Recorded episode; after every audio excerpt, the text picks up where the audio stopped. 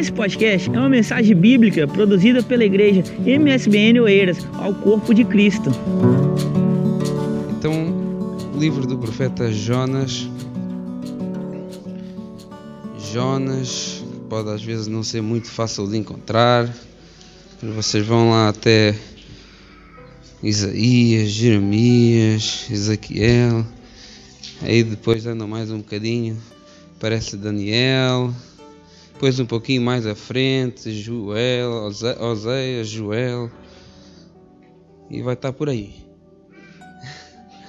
Vai estar por aí. Então vamos ler aqui o primeiro capítulo e ver o que é que a gente pode aprender aqui com com aquilo que aconteceu na vida desse profeta, né? Já falamos aqui sobre estar na presença de Deus. Falamos também sobre ser fiel, né? não nos contaminarmos. E isto são requisitos né? para ser um profeta. Né? Alguém que é profeta, alguém que, que fala aquilo que Deus manda, tem que ser alguém que anda no caminho de Deus, alguém que tem intimidade com Deus, alguém que não se deixa contaminar, não é? Alguém que faz tudo para agradar a Deus. E todas as palavras se encaminharam para nós agora falarmos de uma pessoa que tinha essa missão. Não é uma missão assim bem de grande responsabilidade. É? Vocês acham que a nossa missão não é uma missão de grande responsabilidade? todos nós, não é? Não eu, não só de quem sobe aqui no púlpito, mas de todos nós, porque aqui até acaba por ser o sítio mais fácil. é? Aqui no púlpito acaba por ser o sítio mais fácil e mais normal. O problema é lá fora. Né? Pregar no púlpito é muito fácil. Pregar na igreja é muito fácil. Difícil é lá fora nós pregarmos da mesma maneira que pregamos aqui dentro. Né? E Jonas tinha aqui uma missão, uh, e vamos ler aqui o primeiro capítulo, que diz o seguinte: E veio a palavra do Senhor a Jonas, filho de Amitai, dizendo: Levanta-te, vai à grande cidade de Nínive e clama contra ela, porque a sua malícia subiu até mim. E Jonas se levantou para fugir de diante da face do Senhor para Tarsis, e descendo a Jope, achou que um navio ia para Tarsis. Pagou, pois, sua passagem, desceu para dentro dele, para ir com eles para Tarsis, de diante da face do Senhor. Mas o Senhor mandou ao mar um grande vento e fez no mar uma grande tempestade. E o navio estava para quebrar-se. Então temeram os marinheiros e clamavam cada um ao seu Deus e lançavam no mar as fazendas que estavam no navio para o aliviarem do peso. Jonas, porém, desceu aos lugares do porão e se deitou e dormia um profundo sono. E o mestre do navio chegou-se a ele e disse-lhe: Que tens, dormente? Levanta-te, invoca o teu Deus, talvez assim Deus se lembre de nós para que não pereçamos. E dizia cada um ao seu companheiro: Vinde e lancemos sorte, para que saibamos por que causa nos sobreveio esse mal. E lançaram sortes e a sorte caiu sobre Jonas. Então lhes disseram: Declara-nos tu agora, por que razão nos sobreveio esse mal? Que ocupação é a tua? E de onde vens? E qual é a tua terra? E de que povo és tu? E ele lhes disse: Eu sou hebreu, temo ao Senhor, o Deus do céu, que fez o mar e a terra seca. Então esses homens se encheram de grande temor e lhe disseram: Por que fizeste tu isto?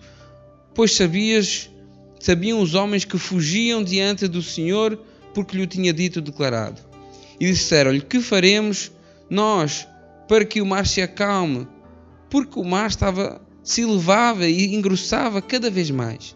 E ele lhe disse: Levantai-me e lançai-me ao mar, e o mar se aquietará, porque eu sei que por minha causa vos sobreveio essa grande tempestade. Entretanto, os homens remavam, esforçando-se por alcançar a terra, mas não podiam, porquanto o mar se ia embravecendo cada vez mais contra eles.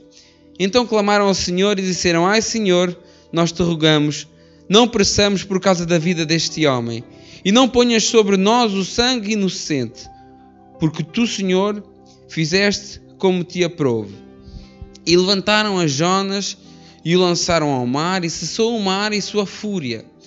Temeram, pois, esses homens ao Senhor com grande temor e ofereceram sacrifícios ao Senhor e fizeram votos. Deparou, pois, o Senhor um gran... preparou, pois o Senhor um grande peixe para que tragasse Jonas. E esteve Jonas três dias e três noites nas entranhas do peixe. Então, todos nós conhecemos essa história, né? É, eu acho que é um texto que poucas pessoas, mesmo aquelas pessoas que não vêm à igreja, mesmo essas pessoas que já o devem ter ouvido falar, ou numa historinha de crianças, ou num, numa outra situação. E às vezes pensamos assim: esse Jonas que malandro, né?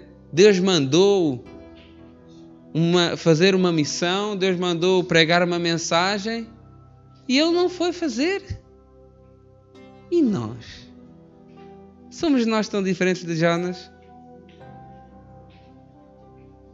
Somos nós tão diferentes de Jonas? Não fazemos nós o que Jonas fez diariamente? Vamos pensar assim um bocadinho. Será que nós julgamos a Jonas por ter contrariado a vontade de Deus para a vida dele, mas depois nós não fazemos a mesma coisa diariamente e em situações mais simples? Porque Jonas ele ia pregar a palavra de Deus para uma cidade terrível.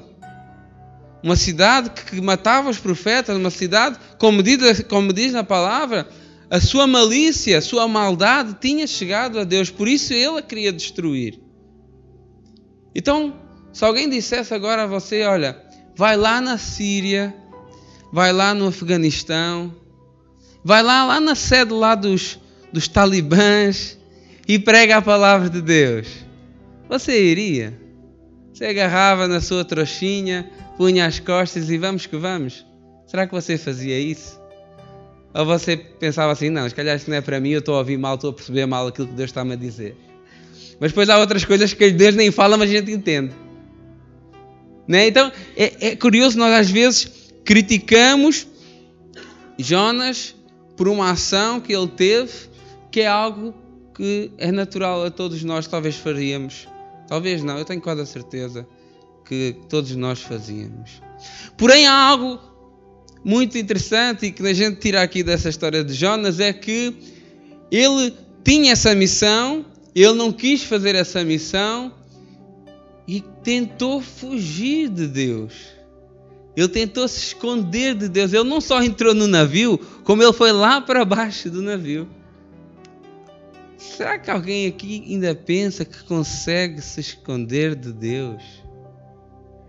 Naquela situação que você está com a oportunidade e você esconde-se de Deus. E você esconde-se de ser aquilo que Deus te chamou para ser um representante dele aqui na terra. Oh, que grande responsabilidade que nós temos! Não inferior à de Jonas não inferior à de Jonas. E, e, e, essa é a primeira grande lição que eu tiro daqui é quem pensa que pode fugir de Deus. A palavra do Senhor em Salmo 139, 7 Para onde mirei do teu espírito ou para onde fugirei da tua face? E o texto continua: se eu for aqui, tu estás lá, se eu for ali, tu estás lá. Palavras minhas. Né? E, e todo esse, esse texto em Salmos ele nos mostra que não tem como. Jeremias 23, do 23 ao 24, também ele diz: Olha, porventura sou eu Deus de perto, diz o Senhor, e não também Deus de longe? Esconder-se alguém em esconderijos, de modo a que eu não o veja? Diz o Senhor: Porventura não encho eu os céus e a terra, diz o Senhor. Eu às vezes era na hora da oração e eu escondia-me atrás daquele pilar para o pastor não me ver, para não me chamar para orar. Mas será que eu conseguia estar escondido de Deus ali? Se Ele me quisesse chamar para me usar naquele momento? É uma ilusão. Quanto mais nós nos tentamos esconder de Deus, é mais Ele nos vê, mais Ele nos chama, mais Ele nos repreende. E, e, Jonas ele, tende, ele tentou esconder-se de Deus e aconteceu toda essa tempestade nos pensa também que a tempestade ela, que acontecem nas nossas vidas, elas servem para muitas vezes mudar o nosso caminho. Talvez você está a passar uma tempestade e não está a perceber porquê. Talvez hoje o dia correu muito mal e você não está a perceber porquê. Talvez é uma tempestade que Deus coloca no teu caminho, pura e simplesmente para tu desviares da tua rota. Porque não estás a ir de acordo com aquilo que Deus quer para a tua vida. Talvez estás aí no caminho errado e não percebes e achas que estás no caminho certo, mas Deus manda um ventinho, Deus manda uma tormenta para tu te desviares e entrares precisamente no caminho que Ele quer. Ainda que tu penses que o caminho que Ele quer, se calhar não é o caminho que tu queres, mas é o melhor caminho. O caminho que Jonas queria não era o caminho que Deus queria. E o caminho que Deus queria, por sua vez, também não era o caminho que o Jonas queria, mas era o melhor caminho para ele. Então muitas vezes a gente passa por uma tempestadezinha e é só a mesma coisa que aconteceu com Jonas. Amigo, apanhaste o comboio errado, não é para ali, é para aqui. Amigo, não é nesse trabalho que eu quero que tu trabalhes, é no outro. Não é essa amizade que eu quero que tu tenhas, é outro. Não é esse namoro, é outro que eu tenho preparado para ti. É tantas situações que Deus pode mudar a nossa vida e que Deus pode nos encaminhar para o sítio certo, que é a vontade dele e sabemos que é sempre boa, é perfeita e é agradável. Então as tempestades elas não vêm para nos destruir, mas sim para nos salvar. E já viu o que é que seria de nós se nós encarássemos as tempestades dessa maneira? como íamos andar melhor e como íamos influenciar muito mais todas as pessoas à nossa volta. Epá, eu não percebo, a tua vida está toda lixada, estás mal, mas estás feliz. Sim, porque eu tenho um Deus que cuida de mim. Olha o, o maior testemunho que vocês e que nós e que eu podemos dar aos outros. Mas como é que é? Aquele indivíduo parece que não há esperança, mas ele é feliz ele tem paz, ele sabe que aquilo que está a passar é para o bem, para o melhor dele, porque ele sabe o Deus que ele serve. E, e, e há vários exemplos na Bíblia que a gente vê que uma situação que a princípio era desvantajosa, uma situação que a princípio era, era de maldição, e Deus transforma em bênção. Várias e várias situações não dá tempo para falar que são muitas. Então, certas tempestades, elas são precisamente para nos guiar para o caminho certo. Outra questão que a gente vê com a vida de Jonas é quando nos afastamos dos planos de Deus, outras pessoas à nossa volta sofrem com isso. Nós vemos que o facto de Jonas ter apanhado aquele barco e estar ali a fugir daquilo que era a vontade de Deus, todos aqueles homens sofreram imenso do mesmo mal que Jonas sofreu. E isso acontece connosco. Se nós nos desviamos da vontade de Deus, as pessoas que nos rodeiam, elas sofrem também. Se você se desviar da vontade de Deus, o seu casamento não vai ser tão bom. Se você se desviar da vontade de Deus, a sua situação profissional muito provavelmente não vai ser tão boa. A sua relação com os seus filhos não vai ser tão bom. Então, quando nós nos desviamos da vontade de Deus, tudo, tudo é prejudicado. Não, nós não prejudicamos só a nossa vida, nós prejudicamos aquelas pessoas que andam à nossa beira também. Porque eu sou um melhor marido, quanto mais intimidade com Deus eu tiver. Eu sou um melhor pai quanto mais intimidade com Deus eu tiver. Porque eu vou passar isso para aquelas pessoas que me são próximas. Também eu sou um melhor colega de trabalho se eu tiver princípios cristãos e tiver temor a Deus. Eu sou um melhor empregado porque eu sirvo ao meu patrão como ao Senhor assim como diz a palavra dele. Eu sou um melhor cidadão, ao fim e ao cabo, Eu sou melhor para a sociedade se eu tiver de acordo com aquilo que Deus quer. Então, estão a ver aquilo que aconteceu com Jonas. Ele não só prejudicou a sua vida, como ele prejudicou também a vida daquelas pessoas que ali estavam. Elas, inclusive, tiveram que mandar coisas fora do barco, pertences, coisas talvez valiosas. Então, aquelas vidas que estavam ali à beira de Jonas tiveram que também perderam coisas importantes para eles devido ao erro de uma pessoa. Você sai da igreja, você se afasta, você começa a ver que o seu relacionamento em sua casa começa a correr mal, o seu relacionamento com seus filhos começa a correr mal. E muitas das vezes, quando falamos de trabalho, quando falamos de, de situações de amizades, às vezes até pode ser Deus a, a direcionar a sua vida, mas quando falamos de família, é sagrado. Deus quer que você esteja com a sua família. O casamento é uma coisa para ser para a vida toda. E é difícil, é muito complicado. Eu sou casado e eu posso testemunhar isso. É uma luta diária, uma um contra um, que não acaba. Mas se Deus não estiver conosco, assim é mais difícil. Então, Fique com Deus e as pessoas à sua volta beneficiarão disso também. Elas vão beneficiar disso também. Quando nos afastamos dos planos de Deus, levamos outras pessoas ao sofrimento. Nós, como líderes espirituais em nossas casas, temos uma responsabilidade muito grande na nossa família, sendo o esposo ou a esposa os dois têm uma responsabilidade muito grande na sua casa.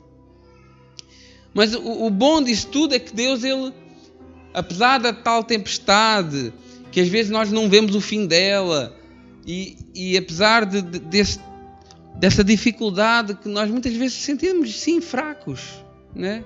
às vezes nos sentimos mais embaixo, porque não há aqui nenhum santarrão que está lá no topo quase perto de. Não, nós todos somos seres humanos de carne e osso e temos os nossos momentos de fraqueza. Então, sim, às vezes você está mais fraco, sim, às vezes você acorda e quer desistir de tudo. Ou...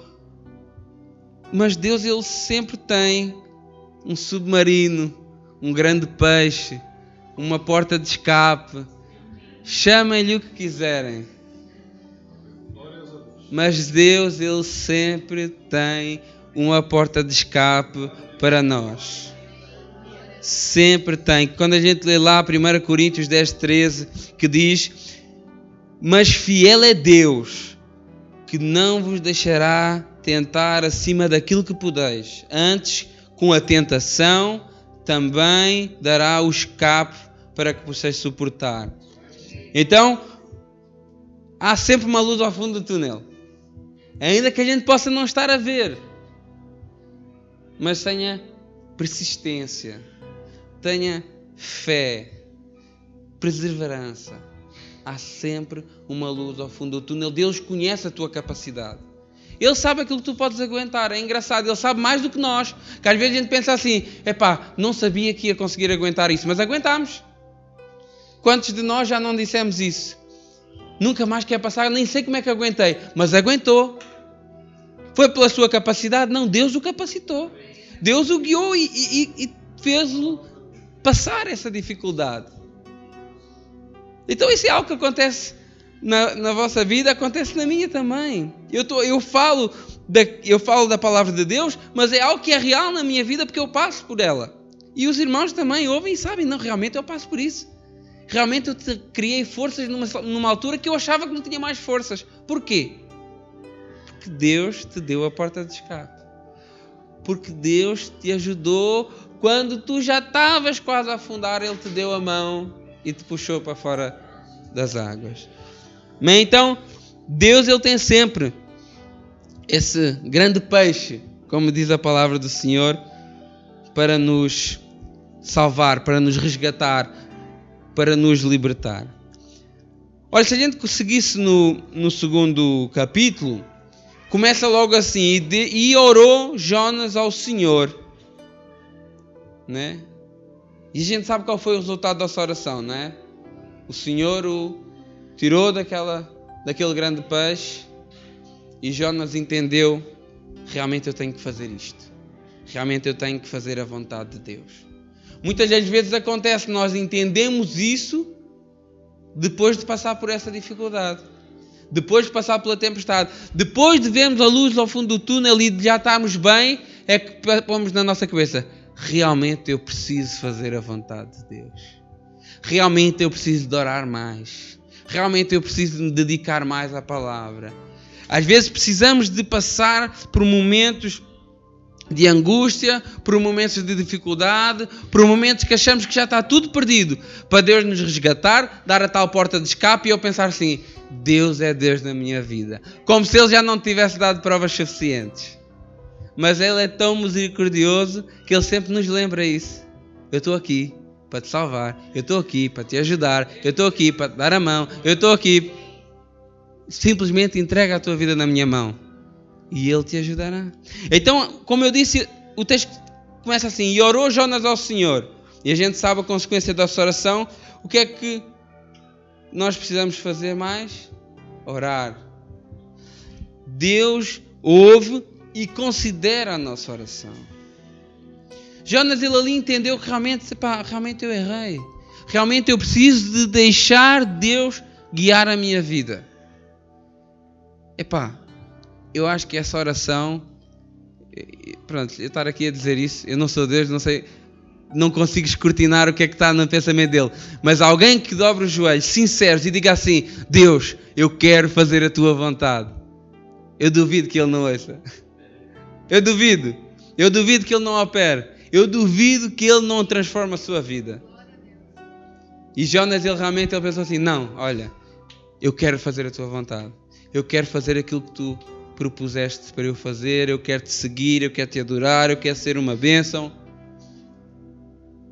E Deus ouviu e considerou a oração de Jonas. Deus ele está sempre disposto, assim como a Jonas, a nos dar uma segunda oportunidade. E, e, e, o engraçado é que ele não, ele não nos dá segundas oportunidades, ele dá-nos segundas, dá-nos terceiras, dá-nos quartas, dá-nos quintas, porque a sua misericórdia é assim mesmo. Então somente você realmente se arrependa, sinceramente, porque Ele conhece o seu coração. E muitas das vezes a gente falha, cai em nós, Espírito Santo bate à porta, tuca, tuca, tuca, falhaste, já viste o que é que fizeste, e a gente fica envergonhados perante Deus e pedimos perdão e Ele nos dá mais uma oportunidade. E nós vamos lá e caímos de novo, aí o Espírito Santo vem, bate à porta e a gente fica envergonhado outra vez, sentimos mal, arrependemos e vamos de novo, passado um tempo, noutra situação. E, e, e, e, o bom disso é saber que Deus nos ama tanto que Ele sempre nos avisa, Ele sempre nos repreende. E enquanto você tiver essa, essa esse sentimento, esse, esse alertar do Espírito Santo, dê glórias a Deus por isso. Sinal que Ele te ama e Ele se preocupa contigo e Ele quer estar contigo para sempre.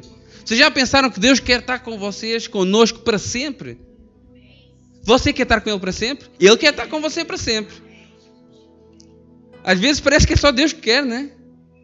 Às vezes agimos como se fosse só Deus que quer. Mas não é só Deus que tem que querer. Porque Ele não quer robôs.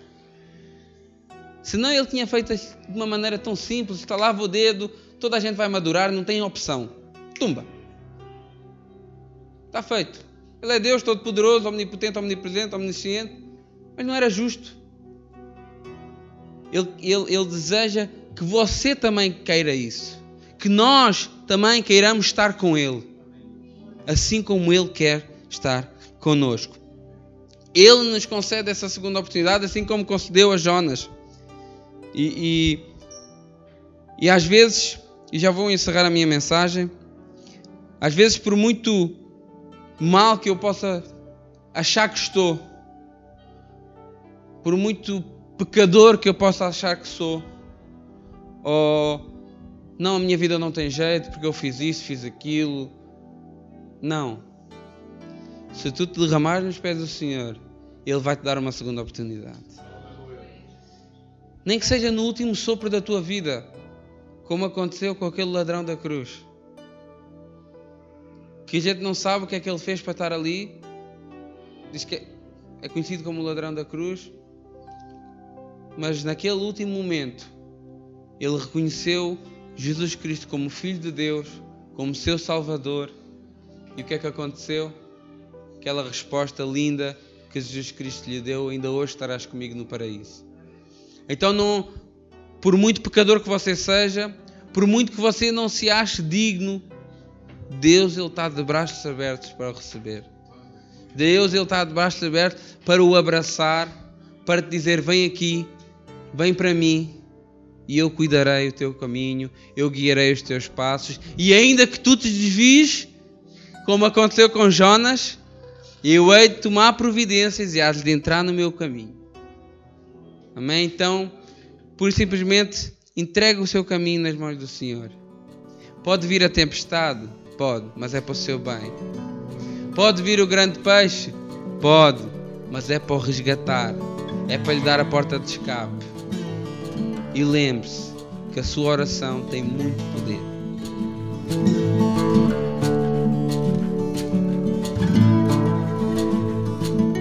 Esse foi mais um podcast, uma mensagem bíblica produzida pela igreja MSBN Oeiras. Siga-nos nas redes sociais, Facebook, Instagram. Subscreva o nosso podcast e também o nosso canal no YouTube. Saiba mais em msbnportugal.com.